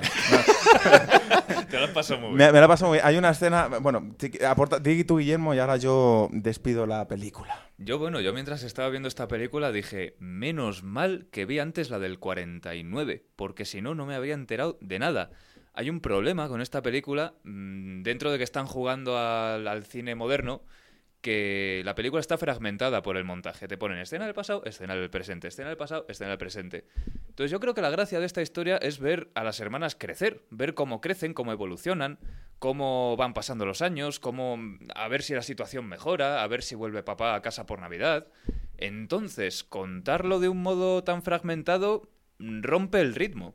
Ah, eh, cuando lo que se pretende con un montaje fragmentado es crear ritmo, pero rompe el ritmo y rompe la emoción de las escenas, porque no ocurren en orden cronológico. Entonces, escenas como la de mm, el señor encantador regalándole el piano a la hermana menor, muy emocionado, no te llega la emoción en, esta versión. Escenas como la gran conversación que tiene mm, la hermana pequeña antes de morir, no tiene la misma emoción. Y bueno, que mm, el final, lo que es el, conflicto final, es el único cambio, creo, que ha sugerido Greta para con las otras versiones, que es que el final de, de la versión clásica era, qué bien que esta mujer ha escrito un libro, una novela, en honor a su hermana muerta para salir adelante en tiempos difíciles y ha sido mm, su forma de, pasar el trago. Aquí el clímax es que consigue el 6,6% de los royalties. Entonces es como, ah, ah bien, sí, uy, uy, qué final más emocionante. Bueno, bueno, bueno, una discusión de dos minutos con el editor de 10%, mm, no, 5, y, te estoy dando mucho, ni para mí, 6,6. Buah, ese, ese final es maravilloso. De estas escenas que te echas a llorar, bien. bueno, bueno, bueno, una cosa. Y... Y en fin, una cosa ya que quisiera aclarar es que no entiendo muy bien la repercusión mediática de Greta Gerwig, porque ya hubo cierta repercusión, bueno, cierta, hubo muchísima repercusión cuando estuvo nominada la última vez por Lady Bird, que sinceramente, ¿quién se acuerda de Lady Bird? Y cuando digo quién, me refiero a quién que no esté metido en el mundo del cine, que no esté atento a las películas nominadas a los... Nadie. No se acuerda nadie de esa película. Y, y dio muchísimo por saco cuando cuando la nominaron al Oscar. Entonces, este año está pasando lo mismo. Y este año la gran diferencia es que ha habido muchísimas mujeres, ha habido mismamente Jennifer Kent, la directora de Babadook, ha hecho una nueva película, Lulu Wang, que, que creo recordar que era china, está, ha dirigido su primera película y una película muy arriesgada porque el 30% son diálogos en chino subtitulado, que eso pónselo tú un americano a ver si aguanta. No sé, ha habido películas muy arriesgadas y llega la película de Greta y es con Greta con quien arden las redes por no haber estado nominada a Mejor Directora. Entonces, yo sinceramente este aspecto nunca lo entenderé, a pesar de que la película, pues, pues en fin, eh, está correcta a nivel de realización, a nivel de, de guion, no deja de ser el guion de Mujercitas de toda la vida. Entonces es una película que funciona, pero no sé yo si merece las nominaciones que tiene, sinceramente. Yo voy a decir una cosa. Eh, yo entiendo y yo estoy totalmente de acuerdo y lucho por ello, porque las directoras estén al mismo nivel que los directores y que haya una posible futura, una paridad en la que podamos ver tantos directores como directoras y demás. Igual en el caso del racismo. O sea, ojalá que haya mm, igual que, digamos, joder, es que estos nominados este año, igual, mm, todos los años coincide que siempre hay más o menos igual de gente con, con, piel negra y con gente con piel blanca. Pero no, o sea, me refiero, estos movimientos no sé tampoco se tienen que desvirtuar. Es decir, si la película no es buena, no es buena. Y esto es una cosa que, que me jodió mucho, honestamente, pues yo siempre he sido de los que han defendido mucho que, que los actores negros tengan más visibilidad. Actores, actrices, directores, en fin. Y cuando sacaron Black Panther, eh, yo la verdad que ahí... Mm, ¿Eh? Dos, dos Oscars ha llevado Black Panther, ¿no? ¿Tres? Tres. Sí, sí, sí. A ver, sí. Yo no la he visto, ¿eh? Sí, a ver, yo no, yo no, yo no incluso veo mal que se llevara esos Oscars, porque eran técnicos y técnicamente estaban muy bien.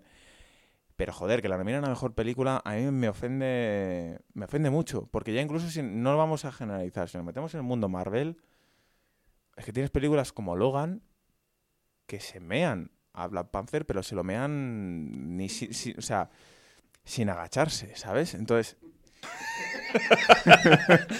¿Te agachas para mear? ¿Al aire libre? O sea, yo... ¿Cómo meas tú, Rubén? Tengo mucha rabia, me agacho para mear con más fuerza. Con más, ah, con más fuerza. Soy como la, como la anciana... Me vas a tener que hacer un croquis. Mira, ¿has visto tú la, anciana de Nebraska? Ah. sí, pero no me la pues imaginaba de esa forma y no me la quería imaginar pues de esa forma. Yo creo que, o sea, creo que se tiene que apoyar mucho y creo que viene más desde sacar más proyectos con protagonistas negros, directores negros, que los hay maravillosos. Tenemos un montón de directores y hace nada teníamos al propio Steve McQueen y tenemos obviamente, pues, yo qué sé, Lee. Tenemos grandes directores, Dios mío, y directoras. Lo que hay que hacer es apoyar más sus películas, apoyar más sus guiones arriesgados y no hacer mierdas eh, con actores negros y demás para que luego digamos, ¡Ey, toda esta película ha sido eh, toda de reparto negro, tenéis que nominarla porque si no es que sois racistas. No, nenes, la película está bien o está mal. Y aparte hay que apoyar, efectivamente. Y creo que este es el ejemplo claro a nivel de la paridad.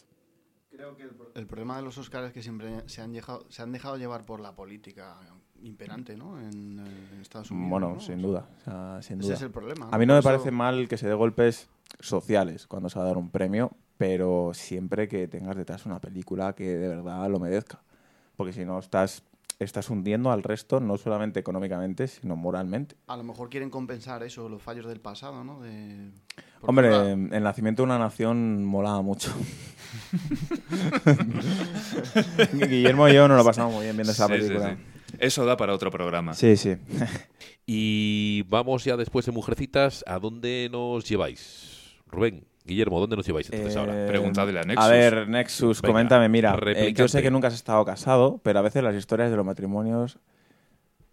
Bueno, no, nunca son interesantes, pero... Esta sí. Pero las historias de los divorcios, sí. Yo veía matrimoniadas. ¿Matrimoniadas? Sí, sí. ¿Eso existe? Sí, es, es pre-escenas de matrimonio.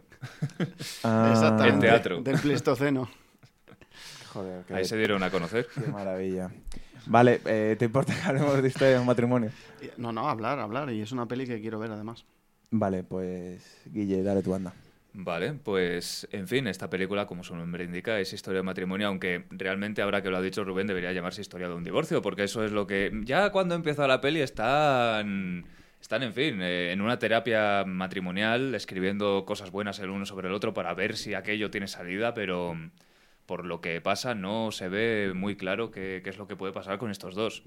Decir que, bueno, que es una película que efectivamente habrá de un divorcio, pero no de una manera cinematográfica, sino de una manera humana, porque mm, sí, hay, hay una pelea, hay exactamente una pelea por estos dos personajes, pero solamente hay una y es muy cerca del final. El resto de escenas son escenas normales, en las que los dos están incluso bien, porque mm, la gente cuando está por un proceso de estos no es como en las películas ahí tirándose trastos a la cabeza o teniendo discusiones todos los días o tal, es, es algo porque, porque hay un niño en el medio, te quiero decir. Hay un niño en el medio y al final mm, no tienen la culpa de nada y ni quieren comprar su cariño, ni, ni quieren, ni quieren que, que, el niño salga mal parado de esa experiencia. Entonces, digamos que los personajes se comportan delante del niño y reprimen un poco las, las cosas que no le gustan del uno sobre el otro. Y en términos de dirección, esta película me ha parecido una clase. ¿Por qué? Porque la película casi exclusivamente se basa en diálogos en interiores, que es la pesadilla de todo director, es la de cómo hago entretenida una escena que son diálogos en interiores y corta a otro interior donde hay un diálogo y corta a otro interior donde hay un diálogo. Pues resulta que el director Noah Baumbach lo llena todo de acciones. Si están hablando en la cocina, espérate que en, lo que te digo esto termino de fregar el cacharro, espera que me seco las manos, espera que voy a... Que, que es que ahora quiero un café, pues deja que saque la taza, que me vaya poniendo el café, que no sé qué. Entonces, Mm, está recibiendo estímulos constantes, no solamente del diálogo, sino de las acciones de los diferentes actores. Y es algo que me recuerda mucho a las antiguas películas de Woody Allen, en las que las escenas están realizadas prácticamente en un plano fijo incluso, o con una ligera panorámica para resituar o para, marcar a los diferentes actores y todo ocurre. La vida pasa de la forma más natural posible, con un montón de acciones, con encuadres dentro del encuadre, para que, a pesar de ser una película exclusivamente de diálogos y de conversaciones mm, eh, estrictamente naturales, se hace muy entretenida de ver.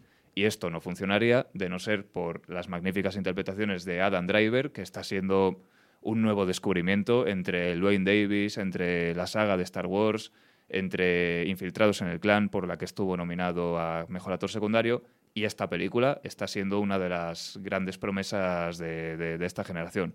Y, sobre todo, creo yo, mejor que él, por Scarlett Johansson, que debería ganarse el Oscar, pero está ahí René Selveger, está ahí diciendo, mira, mira cómo me parezco a Judy Garland, me parezco tanto que me merezco el Oscar, porque para ganar un Oscar o tienes que estar enfermo o tienes que hacer de alguien que ya existió. Entonces, tiene toda la pinta de que se lo llevaría la pobre René Selveger y no Scarlett Johansson, pero bueno.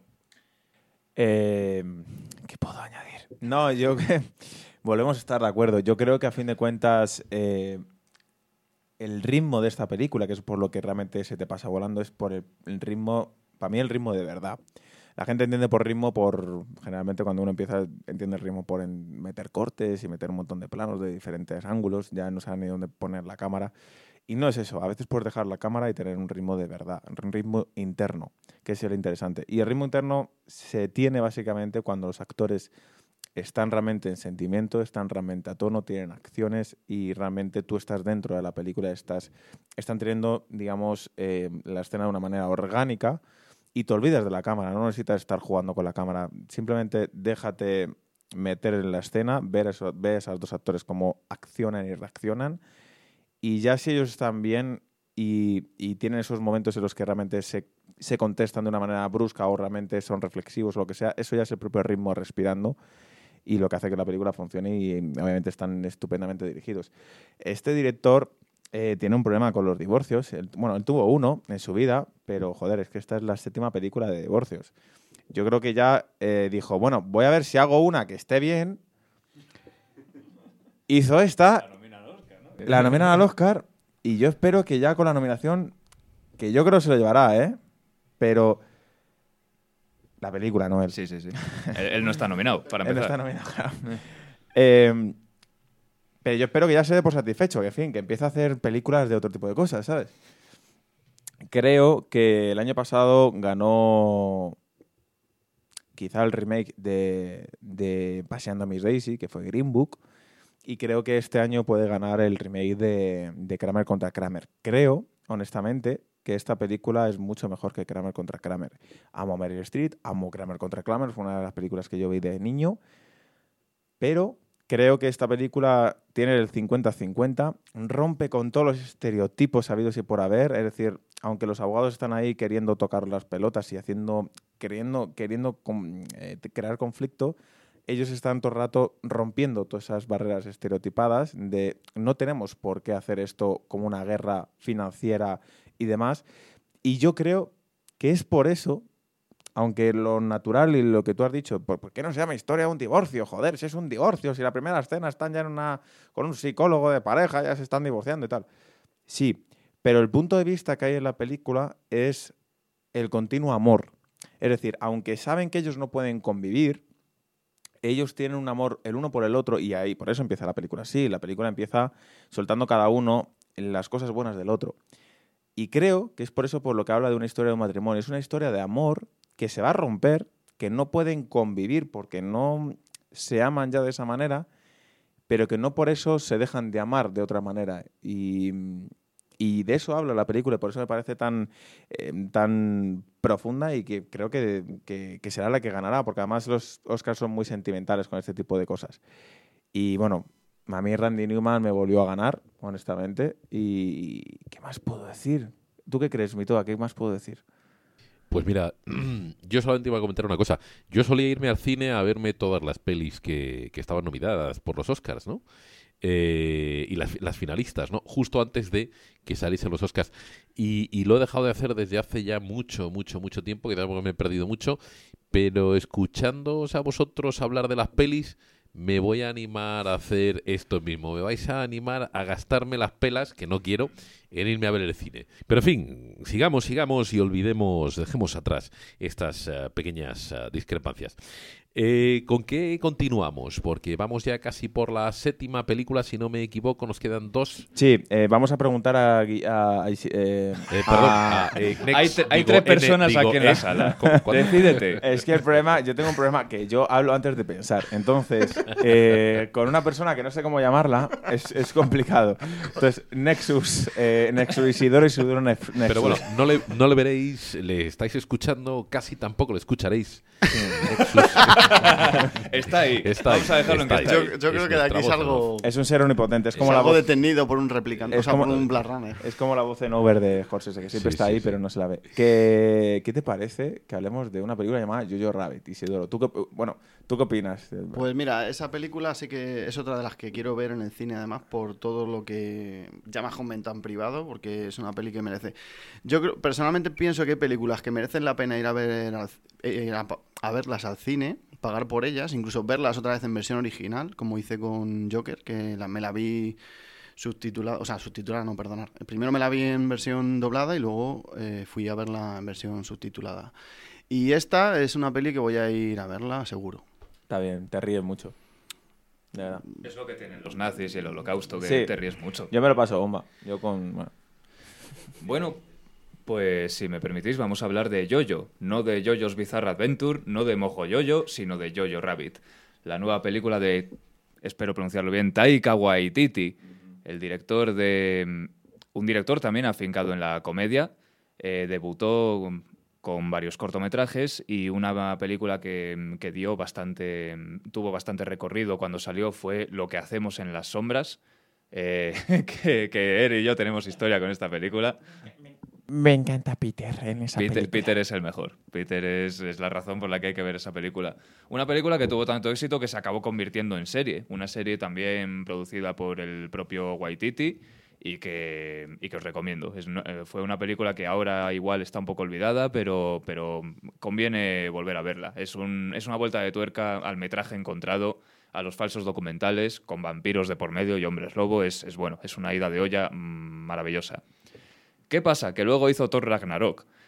Thor Ragnarok, como fan incondicional de Marvel que soy, diré que es la mejor de Thor, pero que tampoco era muy difícil. Entonces, claro, no es una película, mm, no es una obra maestra precisamente de las películas de cómic, pero me daba miedo acercarme a Jojo Rabbit porque en Thor Ragnarok es excesivo el número de chistes, el número de gags. Es una película que juega a la comedia, pero juega demasiado a la comedia sin que llegue a haber un contraste, porque cuando se suceden las escenas mmm, pretendidamente dramáticas, ya te da igual, porque te has estado riendo tanto o te han intentado hacerte reír tanto, que, que ese fue mi problema con la película, que cuando llega el contenido de verdad, no estás ahí. Entonces, le tenía mucho miedo a esta película porque es la de, uy, a ver si este director, cómo va a tratar el tema del holocausto, saliendo él, haciendo de Hitler, ¿qué va a ser esto? Porque claro, cuando ves una película de un estudio tan grande como Marvel, ya no sabes cuánto hay de autor y cuánto hay de estudio.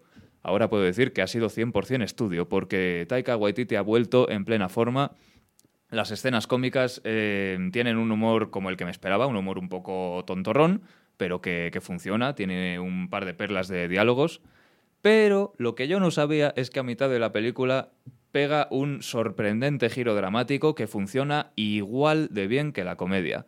Es una película que clarísimamente bebe del gran dictador, de La vida es bella, o hasta cierto punto del niño con el pijama de rayas, porque hay una, tampoco lo sabía, una sorprendente relación entre el niño protagonista y una niña judía que está huyendo de la justicia. Entonces, estos dos tonos, lo mejor que puedo decirle a la película es que el guion está lo suficientemente cuidado para que esos dos tonos convivan en la misma película y cada uno aporte por separado, haciendo un conjunto de una buena película que invita a la reflexión, a pesar de que la historia ha pasado hace casi 80 años, y que mm, lo mejor que se puede decir es que dentro de todo lo que ocurre en la película, que os lo podréis ver venir por la época en la que es y por el tema que trata, te deja una sonrisa en la boca cosa que, con otras películas de, este palo desgraciadamente no se pueden decir. Se puede decir que te deja hecho polvo, te deja llorando, pero esta te deja con una sonrisa en la boca. Sí. Eh, ¿Qué añadir? Eh, Bueno, para quien no lo sepa, por, por, la gente que a lo mejor no tiene por qué saberlo, eh, eh, Taika Waititi. Waititi. Waititi. Taika. Waititi. Waititi. Vale, este, este ser humano maravilloso eh, es el. A ver, si, a ver si lo digo bien: guionista, director, productor, protagonista. Bueno, no, pero no sé por Hitler.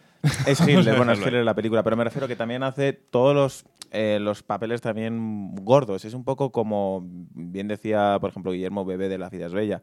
En La vida es bella tenemos a ese padre de niño, que era Roberto Benigni, que también era el director, el productor y bla, bla.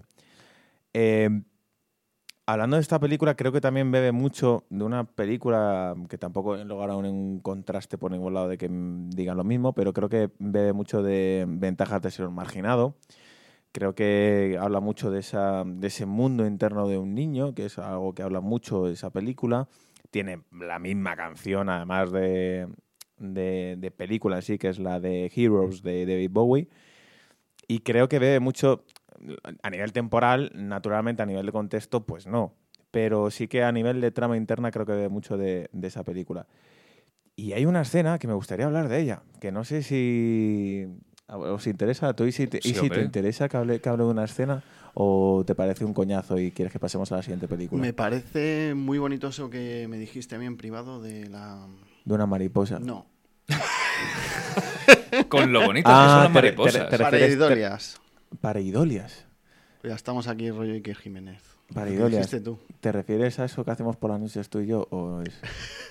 ah, ah no. Vale, vale, vale. Sí, eh, básicamente hay una escena maravillosa, un, puntazo en la película en el que está el chaval por mitad de la ciudad, está un poco perdido, y ve una mariposa. ¿Qué es lo que te iba a decir? Ve una mariposa y dice, coño, una mariposa, pues voy a seguirla, porque sí, es bonita. Y le, la sigue, sigue a la mariposa y esa mariposa le lleva al cadáver de una persona que no vamos a decir. Entonces, eh, el niño le entra mucha pena al ver este cadáver. Pues yo creo que cualquier niño cuando, era un, cuando ve un cadáver debería sentir pena, a no ser que... Bueno, en fin. Pero, pero por ser la persona que es, que no vamos a desvelarlo, le da una pena mayúscula. Y es maravillosa porque, porque es la propia, parece que es la prueba mariposa, parece que es una reencarnación para la gente que crea en esto, mm, de que ese ser humano, amigo de o amiga de este niño, es que como es, que es muy fácil meterla. Importante para la vida de este Importante para la vida de este niño, es que es importante no meter la pata aquí. Eh, eh, el alma básicamente se reencarna en la mariposa y le dice, ven pequeño, te voy a enseñar que me han matado para que simplemente lo sepas. Y lo maravilloso es que en, dentro de la imaginación del niño, a mí me gustan mucho las películas que están todo el rato entrando y saliendo dentro del punto de vista de alguien y dentro de la cabeza de alguien. Dentro de la imaginación del niño vemos cómo esa ciudad eh, siente pena por ese niño. Y esto, el desgraciado de, Taika, del director, nos lo enseña eh, mostrándonos ventanas. Estas ventanas, si uno se fija bien, la parte de arriba es como si fuera la ceja o el párpado. De pone dos ventanas como si fueran los ojos, unos ojos entristecidos, pone varias, eh, varios planos en el que se ve varios ojos, la ciudad mirándole, contemplando esa crueldad que ha tenido esa ciudad en ese momento y lo que está sufriendo este niño. Esto no lo enseña, o sea, aquí no hay ningún tipo de animación ni efecto. Estos son unas simples ventanas. Como bien decía Isidorio, Isidorio, Isidorio, como bien decía Isidorio, eh, eh, esto se llama pareidolia. Pareidolia es simplemente lo que todos conocemos de que a veces vemos algo que no es real, pero que por la forma que tiene parece algo. Mm, como cuando ves una nube y dices, tiene forma de oveja, tiene forma de mi padre cuando mea, no sé, tiene forma de algo. Eh, entonces, lo maravilloso es eso, que tú ves las ventanas y a través de este efecto óptico que él ya conoce, el, cabrón te, mete en un dramatismo seco y mágico. Y y eso, nada más que decir que, que sí, parece que sabe dirigir este tío, sí, sí. ¿Qué Oscar se puede llevar? Me temo que ninguno. Me encantaría que se llevara Scarlett Johansson el Oscar porque está nominada a actriz secundaria. Me encantaría que se llevara el guion adaptado. Es un libro. No sabía que era un libro Jojo Rabbit, pero ahora me han entrado hasta ganas de leerlo. Me encantaría que se llevara esos dos, pero me da la impresión de que no se va a llevar ninguno, porque la actriz secundaria tiene pinta de que será Laura Dern por historias de un matrimonio, haciendo de, la abogada de Scarlett Johansson, y el guion adaptado, uy, uy, uy, Uy, uy, mujercitas, que está adaptando un guion, un libro muy viejo. Me voy a callar. Uy, que es Greta Gerwig. Me voy a callar. Uy, que no le dieron el Oscar Puedes la morir. pasada. Puedes morir, Guillermo. Ahora No, mismo. no, no, les- no se lo voy a dar yo, el Oscar. A Mira, ver, ahora voy a decir una cosa muy clara. Hay gente que ahora mismo nos, puede- nos está viendo en YouTube si quiere, ¿vale? En el canal del Vórtice van a estar viendo este programa también en, en imagen. Como podrá ver, esto está lleno de paredes blancas. Sí, sí. En irlandés, irlandés, el libro de irlandés, la película que hemos hablado antes se llama, eh, creo que el- el- alguien que pintaba casas, ¿no? He oído que pintas He casas. oído que pintas casas. Esto es básicamente una metáfora de cuando alguien mata a alguien, que la, la sangre se esparce por la casa y se, se pinta de rojo. Con gotelé. Están muy blancas las paredes. Y podrían estar un poco más rojas. Podrían estar un poco más rojas. Yo no iría por... eh, o sea, es que al final lo que uno dice lo desea. Si tú empiezas a decir, es que Greta se va a llevar el Oscar a mejor guion adaptado, al final lo vas a provocar. Y esta- estas paredes están muy bien blancas. Bien, bien, bien. Bueno, y como toda buena película, nos vamos aproximando ya al final, en este caso, de un buen programa. Con Rubén, que está aquí justo cerquita mío, cerquita de la caja de control, ¿eh? con Guillermo, que está un poquito más alejado, y ah, en el etéreo está nuestro amigo Nexus y Porro, y Dondro, y Ponro, no se sabe muy bien, Llámame como como quieras, de apellido Easy, de nombre Nexus. Em, Bien, que no podrás encontrar en las redes. Me encanta estar cerquita tuya. Y nos quedan dos. En una vamos a tardar muy poquito, Sí. porque es que es maravilloso y ya está. Sí. Y en otra... Entonces, bueno, vamos a ir por la que se tarda menos. ¿Qué os parece? venga. Eh, ¿Qué te parece que hablemos de parásitos? Pues da un poco de mal rollo, ¿no? Eso de los parásitos. Pero bueno, Parásitos. háblame de parásitos, a ver. Parásitos. Sé de un parásito, ¿eh? Parásitos, ¿sabes? Un parásito que, que lleva barba y no eres tú, ¿eh? Venga, vamos allá, Guille. Bueno. ahí la dejo, ahí la dejo. Decía anteriormente con Historia de un matrimonio que Historia de un matrimonio es una lección de cómo dirigir a actores, de cómo eh, e- esa simple rama te puede salvar la película. Bueno, Parásitos es una lección de absolutamente todo, de cómo dirigir a los actores, de cómo presentar el tono, de cómo escribir un guion, de cómo hacer que funcione la música tanto para comedia como para drama, de cómo hacer un montaje, de cómo dirigir. es, vamos, para mí ha sido la mejor película del año, el guion más arriesgado y sorprendente que he visto a lo largo del año. ¿Y qué podría esperar de Bong Joon-ho? eh, director coreano que ya me sorprendió en el pasado con Madre y con Rompenieves especialmente. Todavía no he visto The Host, ¿qué se le va a hacer? He visto la otra The Host, la protagonizada por César Ronan, que es terrible, es Crepúsculo con Aliens. No la veáis, por favor. Pero eh, tenía las expectativas muy altas con Bong Joon-ho porque es un director que me gusta mucho y creo que esta es su mejor película de las que, de las que he visto. Y es que mm, e- es un guion que te sorprende minuto a minuto y que se mantiene sorprendente. No eres capaz de verte el- venir el final, no eres capaz de verte venir el primer punto de giro, que gracias a Dios la vi sin ver ningún tráiler, porque los trailers ya te lo cuentan todo, pero el ir descubriendo la sorpresa, la primera sorpresa, porque hay varias, la primera sorpresa de la película, el irla descubriendo con los personajes es algo mágico. Y no sé cómo se llaman los actores, ¿no? son, son nombres coreanos, no me los he podido ¿No te lo aprender. sabes? No lo sé, ¿no? Algo no tengo que saber, hijo mío. Pero están la hija y el padre, vamos a dejarlo ahí, están, están increíbles. Sí. Y es una película que habla constantemente, no solamente por guion, sino por contraste visual, contraste narrativo, de la diferencia de clases. Sí. Como los mismos eventos los ve de una manera una familia extremadamente pobre, pobre, que no ya no sé Pobre, hablar. pobre. Pobre, pobre, Po- pobre. So- Nos vamos a Inglaterra. Pobre, pobre Isidorio. Una familia extremadamente pobre y una familia extremadamente rica. Sin desvelar mucho, hay una escena con muchas lluvias que para los unos es algo precioso, es algo paradisiaco y para los otros es una situación de vida o muerte. y esa escena, a mí por lo menos me parece la mejor. Lamentablemente creo que mm, yo, yo este año no le he puesto un 10 a ninguna película, eso lo voy adelantando, pero ha habido muchos 9. Este es uno de ellos, este es posiblemente el mejor 9 del año. ¿Y por qué no ha llegado el 10? Porque mm, al final hay un cambio bastante, bastante brusco de tono que, bueno, funciona, va un poco con, con, con el resto de la película, pero digamos que los últimos 5 o 6 minutos es una segunda película condensada en esos 5 o 6 minutos y tal vez es demasiada información para el espectador en tan poquito tiempo. Tal vez si lo hubieran promediado de otra manera o hubieran acabado la peli un poquito antes o, tal, hubiera sido un cierre un poco, un poco mejor y un poco más digno para la película. No sé qué opinarás tú del final. Uy, uy, uy. Em, a ver, yo es que creo que, o sea, me refiero, hay películas en las que el director quiere transmitir algo y no lo está transmitiendo y está fallando completamente. Y luego hay películas que están muy bien hechas, que el director quería llevarnos por aquí y ya entramos en un mundo de los gustos. Que yo para mí la película está impecable directamente y ya que a mi primo le guste cómo acaba y a mí me guste cómo, ¿sabes? O sea, creo que esto es una cosa que tenemos que diferenciar mucho. Que una película, porque acabe de una manera o porque la historia vaya de una manera o de otra, no significa que sea mejor o peor, yo creo.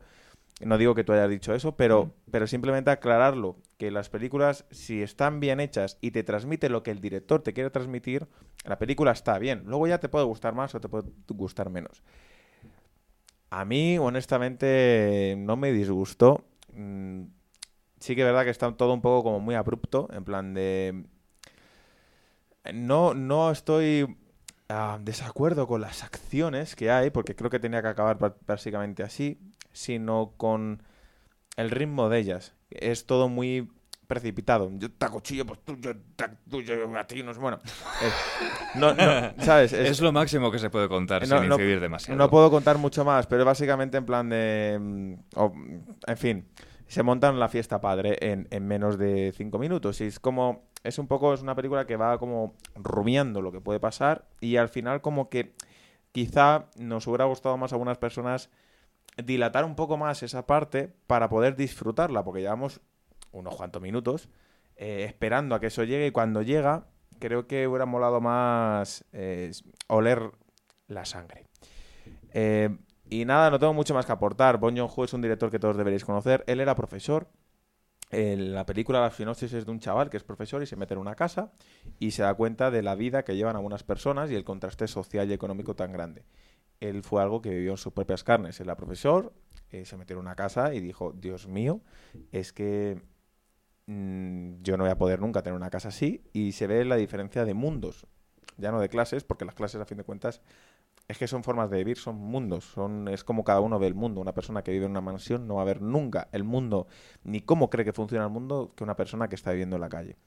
Entonces, eh, habla de eso, habla de, de, esos dos mundos y como hay personas que dicen, pues mira, de una manera muy moral, dice, mira, yo quiero vivir como esta persona y no lo hacen precisamente trabajando. Si lo hicieran trabajando, probablemente tendrían que trabajar, pues no sé, 500 años o así para llegar a ese estatus. Y nada más, Parásitos, buena película. Parásitos, Parásitos. Ahí, ahí, ahí. ¿Nos está llamando Parásitos? Parásitos. La última, la penúltima, ya me he liado. ¿Qué nos queda, chicos? Eh, pues mira, eh, hay un director totalmente desconocido que este año hizo una película, se llama Tarant, Taranteno, Tarantela. Tarantela, vale, Tarantela. Tarantela ha hecho este año es una vez en Hollywood, que es la única que nos queda. ¿Te parece bien que hablemos de ella, Isidoro? No hagas, no hagas spoiler porque soy fan de Tarantino y no me la he visto todavía. ¿No la has visto? ¿No la has visto todavía? eso que has dicho antes del Gotelé, Cuidadito con los pero, spoilers. Pero que eso es del irlandés y es, es simplemente. O sea, no, no, con esta, cuando veas una vez en Hollywood, no hagas spoilers. Vale, vale, vale, vale, vale. La tengo que ver y aparte soy fan de Tarantino. Vale, no voy a me parece uno de los mejores directores ahora mismo. Vale, pues no voy a hacer una, no voy a hacer un spoiler de Tarantino, pero sí de cualquier documental de Charles Manson. eh, eh, básicamente eh, había un tío muy majo llamado Charles Manson que le dijo a unos compañeros suyos, oye, esos de esas casas me caen fatal. ¿Por qué no les acuchilláis? Y cogió y le mandó para allá. Ese día estaba en esa casa Sharon Tate, que es la protagonista de esta película y que desde el principio como que ya dejaron ver a ver qué pasaba al final, si sí o si no, no dijo más. El caso, el caso. Quentin Tarantino eh, era muy fan de Sharon Tate. Era, para él era como un ángel que había caído del cielo y el día que murió pues seguramente sintió mucha pena si es que había nacido ya, imagino que sí. Em, él amaba a Sharon Tate y en vez de tirar por Roman Polanski, que era entonces el marido de, Sharon Tate, tiró por la hermana de Sharon Tate, que era Debra Tate. eh, habló con ella y le dijo, oye, Debra, ¿qué tal? ¿Qué haces esta tarde? Pues mira, eh, quiero pasar un fin de semana contigo y quiero contarte una historia voy a contar, que voy a hacer mi siguiente película y me gustaría incluso que leyeras el guion y a ver qué te parece. Debra dijo, vale, le gustó mucho el guion, le gustó mucho el homenaje que le hacía a su hermana y la propia Debra le dejó un montón de joyas que lleva la propia Sharon Tate para que esta película se llevara, se llevara a cabo. Contar cosas de esta película, Dios mío, ¿cuánto se puede contar? Eh, curiosidades, venga. Eh, esta película es muy cortita, dura dos horas y pico, pero hay un metraje, el primer montaje que hubo fue de cuatro horas y veinte minutos. Como veis, pues es un cortometraje interesante. Em, también van a hacer una serie, por lo que se está escuchando, pues van a hacer una serie con esas cuatro horas y 20 minutos. Hay anécdotas, por ejemplo, eh, yo qué sé, el Cadillac, por ejemplo, de Brad Pitt, el que lleva en la película. Eh, bueno, Tarantino, como todos sabéis, no ha sido, no ha tenido tanto dinero como tiene ahora, ni ha tenido tantos medios para hacer una película como los tiene ahora, que ahora Tarantino pega una patada a una silla y aparecen cinco productores. Antes no era así. Eh, cuando hizo Reservoir Dogs estaba peladísimo, el propio Harvey Keitel le tuvo que ayudar y el resto del reparto igual. El coche que aparece en Reservoir Dogs, el coche que, mm, es un plano, creo recordar que era un plano secuencia en el que van los protagonistas saliendo de la sala donde luego pasa todo, acompañan a Michael Madsen y abran el maletero, que ahí tenemos el primer plano tarantiniano de desde dentro del, del, maletero. Ese Cadillac que se ve, ese mismo Cadillac que aparece en esta película, eh, conducido por, creo que es Brad Pitt. No creo que no era Leonardo, creo que era Brad Pitt. Es una de las muchas anécdotas. Otra de las muchas anécdotas es que el rancho de Charles Manson tenía un dueño. Y Quentin Tarantino contactó con ese dueño. Le dijo, oye, tío, que voy a hacer una película de... No me lo digas, de Charles Manson. Sí, tío, ¿cómo lo has sabido? El caso es que iba a meterle, ¿no? hay una escena mítica en la película en la que Brad Pitt pues anda por el rancho haciendo sus cosas no voy a contar mucho más. Y de repente se mete en una casa y descubrimos al dueño del sitio. Quentin Tarantino quería meter al dueño verdadero del rancho. ¿Qué es lo que pasó? Que el otro se murió, se va y se muere. ¿Sabes? En plan, le dicen, oye, mira, que vas a salir tal día. Y creo que se murió como, no sé, dos meses antes o así, como plan de tío. O sea. Eso sí que es una desgracia de la es una, es una desgracia enorme. Es en plan, tío, espérate dos meses. Por lo menos. Claro. Entonces, ¿qué dijo? Voy a meter a Bruce Total, es que tampoco conozco muchos más... Viejos locos ahí que puedan... Claro, que, le gusten mis películas y eso.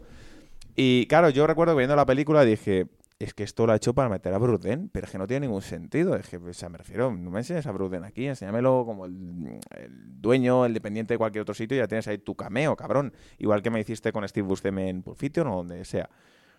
Pero, pero no, él ya tenía el planteamiento, quería rodar esa escena y desgraciadamente, pues a veces eh, una película, pese a que a veces yo, por ejemplo, tengo la lengua muy, muy larga y empiezo a criticar y demás, una película es un conjunto de problemas externos que no sabes cómo solucionarlos o que directamente, en este caso, se murió el hombre, no puedes solucionarlo y que tienes que tirar como sea y que a fin de cuentas la gente luego ve el resultado y piensa que tú eres el que tenía esa idea de hacerlo así y no, tú a lo mejor partes de que va a quedar de una manera y a final de cuentas a base de golpes que recibes intentas mantener la idea que tenías todo lo que puedes en pie.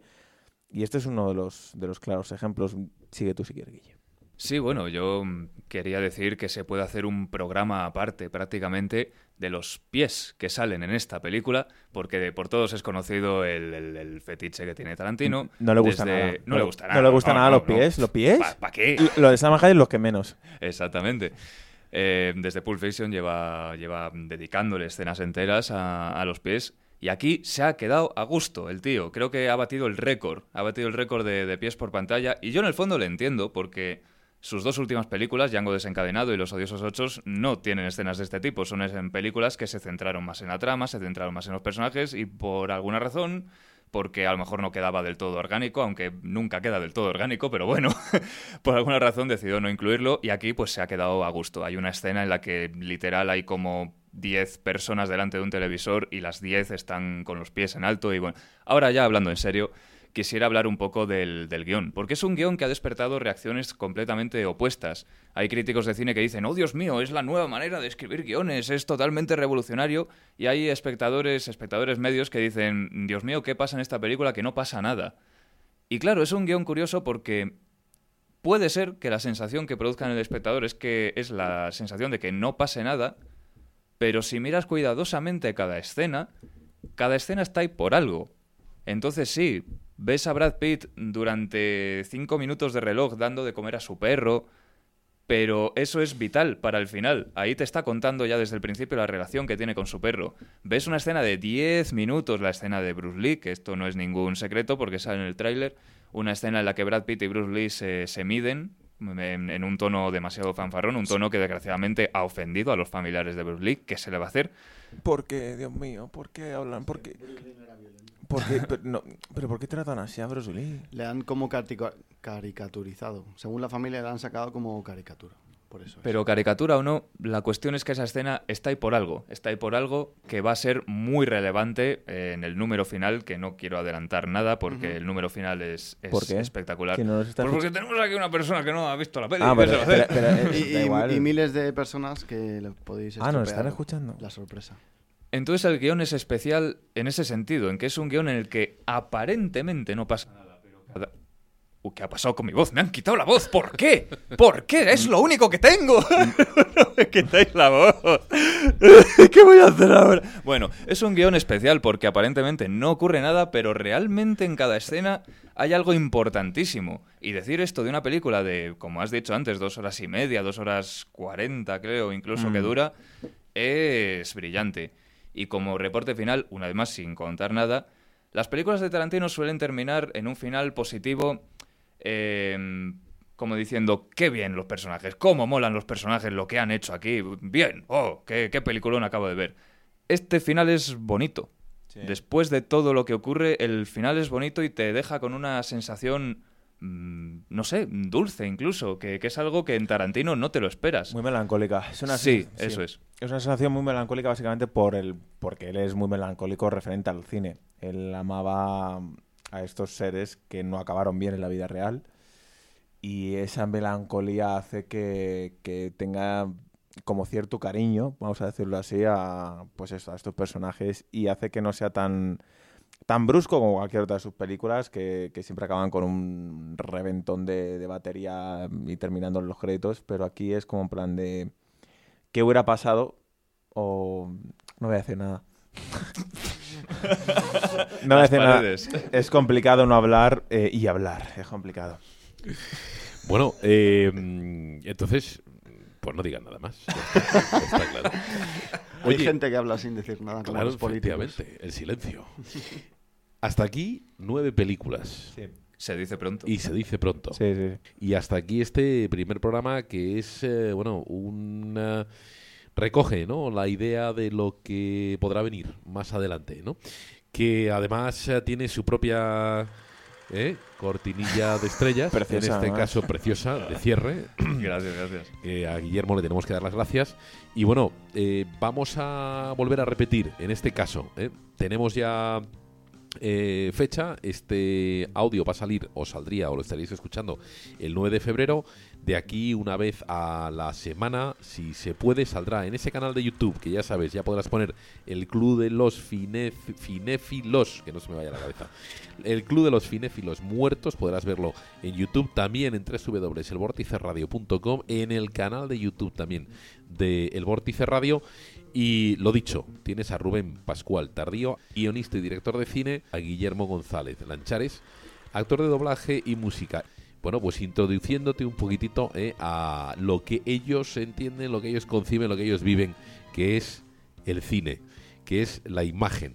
Bueno, que sepáis que además eh, la idea es que esto pueda lanzarse, ¿verdad?, en streaming, eh, tanto el audio como, como, la imagen en directo, que en un momento dado, bueno, pues cuando ya nos vayamos soltando, incluso si se quiere que participe la gente, ¿no?, por, incluso por teléfono, por supuesto que os manden cualquier tipo de preguntas, comentarios, etcétera, a la cuenta que vais a abrir, lo dicho, ¿eh? el Club de los Finéfilos Muertos en YouTube. Ahí tendréis para poner comentarios a tope cariñosos, por favor. Y esto es poco a poco, ¿no? Porque también es la primera vez Claro, eh, seguiremos luego subiendo más, más material enseguida de, actores de sobre sus vidas, repasando las películas principales de Robert De Niro, Robin Williams, Elizabeth Taylor, Kathy Bates, hablaremos de lo que viento se llevó, hablaremos de Scorsese, hablaremos de Richard Donner, hablaremos hablaremos y hablaremos, que es lo único que sabemos hacer, yo creo. Ahí estamos. Bueno, pues ahí que compartáis ese conocimiento con la gente. Y por supuesto tendremos nuestra voz en off eh, a Nexus Easy, que no podréis encontrar en las redes. No le busquéis porque no le vais a encontrar. Y en breve, oye, también tenéis esa página de Facebook del vorticeradio.com, pero que también vosotros os podéis meter en Twitter y os podéis meter en, en Facebook. O sea que esto tiene, por lo menos tiene intención, ¿no? De perdurar. Sí, sí, vamos, yo por mí, vamos, os voy a pegar una paliza, ya verás, programa tras programa. Venga, venga, ahí estamos. Pues eso, conocimiento, eh, análisis, eh, anécdotas y comentarios sobre las películas. Ha sido un placer teneros aquí, de verdad, en el estudio del Vortice Radio. Muchísimas gracias a Rubén, a Guillermo, Nexus. Gracias a ti. Gracias, un, Un placer enorme. Nos vamos. Hasta la siguiente. Muchísimas gracias.